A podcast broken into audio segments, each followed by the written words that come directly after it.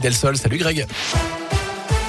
Bonjour Jérôme, bonjour à tous. On commence par vos conditions de circulation dans la région. Ça commence déjà à coincer au sud de Lyon sur la 47 en direction de Saint-Etienne à cause d'un accident au nœud de Ternay.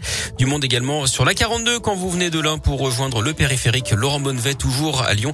Et puis ça coince également des deux côtés du tunnel sous Fourvière. Les conditions d'ailleurs de circulation pour ce week-end de Noël. C'est vert aujourd'hui et demain dans les deux sens. Pas de souci. Attention dimanche, c'est orange pour les départs.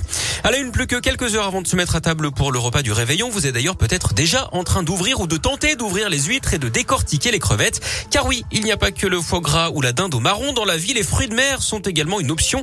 Alors, lesquels choisir? Les conseils de Laura Ted. Elle est gérante d'une enseigne spécialisée. Pour pas se tromper, par exemple, moi sur l'apéritif, ce que je conseille, c'est on a des petites chouquettes de poisson fumées. Ça change un petit peu. C'est quelque chose qui prend pas beaucoup de temps au niveau de la préparation. Euh, après, on a notre saumon fumé ou notre truite fumée, par exemple. On a des petites bouchées saumon roquefort. Ça, c'est une des choses qui peut surprendre et qui euh, n'attire pas forcément au tout début. On goûte et après, ça nous plaît. Et après, bah, bien évidemment, on a tout ce qui est les crustacés, les huîtres, où on a un petit panel d'huîtres. On a des spéciales, par exemple, qui sont affinées plus longtemps ou même qui sont plus charnues. On a des choses qui sont plus iodées et des choses qui sont également plus douces. Donc c'est ça qui est super intéressant. On peut se faire une petite dégustation d'huîtres. Donc voilà. Voilà de quoi se régaler pour ce soir, mais évidemment, n'abusez pas hein, des bonnes choses.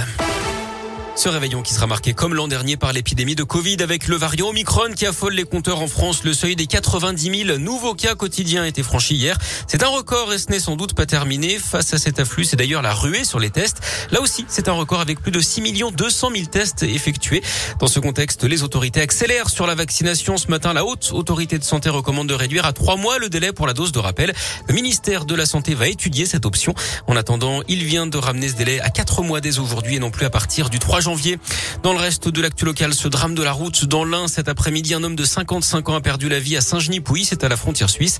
Son scooter a percuté une voiture un peu avant 13h30 rue de Genève. L'automobiliste, lui, est indemne. Autre accident à Savigneux, toujours dans l'Ain, la nuit dernière, un homme de 21 ans a percuté un arbre avec sa voiture. Il était ivre d'après le progrès. La victime blessée a été conduite à l'hôpital de Villefranche. Deux autres véhicules en stationnement ont été accidentés. L'enquête des gendarmes devra dire s'il s'agit du même individu. Lui cumulait les infractions au volant de son camion. D'après le JSL, un homme a été interpellé le 7 décembre dernier alors qu'il téléphonait en conduisant sur l'autoroute A6 près de Mâcon. Les gendarmes ont relevé au total 37 infractions. L'employeur du routier, une société de transport basée en région lyonnaise, devra s'acquitter d'une amende de près de 20 000 euros. On termine ce journal en musique avec une info pour les fans de The Voice. L'émission de TF1 va avoir un nouveau coach, Nolwenn Leroy. C'est Nico Saliegas qui l'a dit sur son compte Instagram. Celle que vous entendez régulièrement sur Radio Scoop va rejoindre l'équipe pour la nouvelle saison qui démarre en début d'année prochaine. Elle sera aux côtés de Florent Pagny, Marc Lavoine, Amel Bent et Vianney. Le tournage d'ailleurs de la prochaine saison est en cours. Merci beaucoup Greg.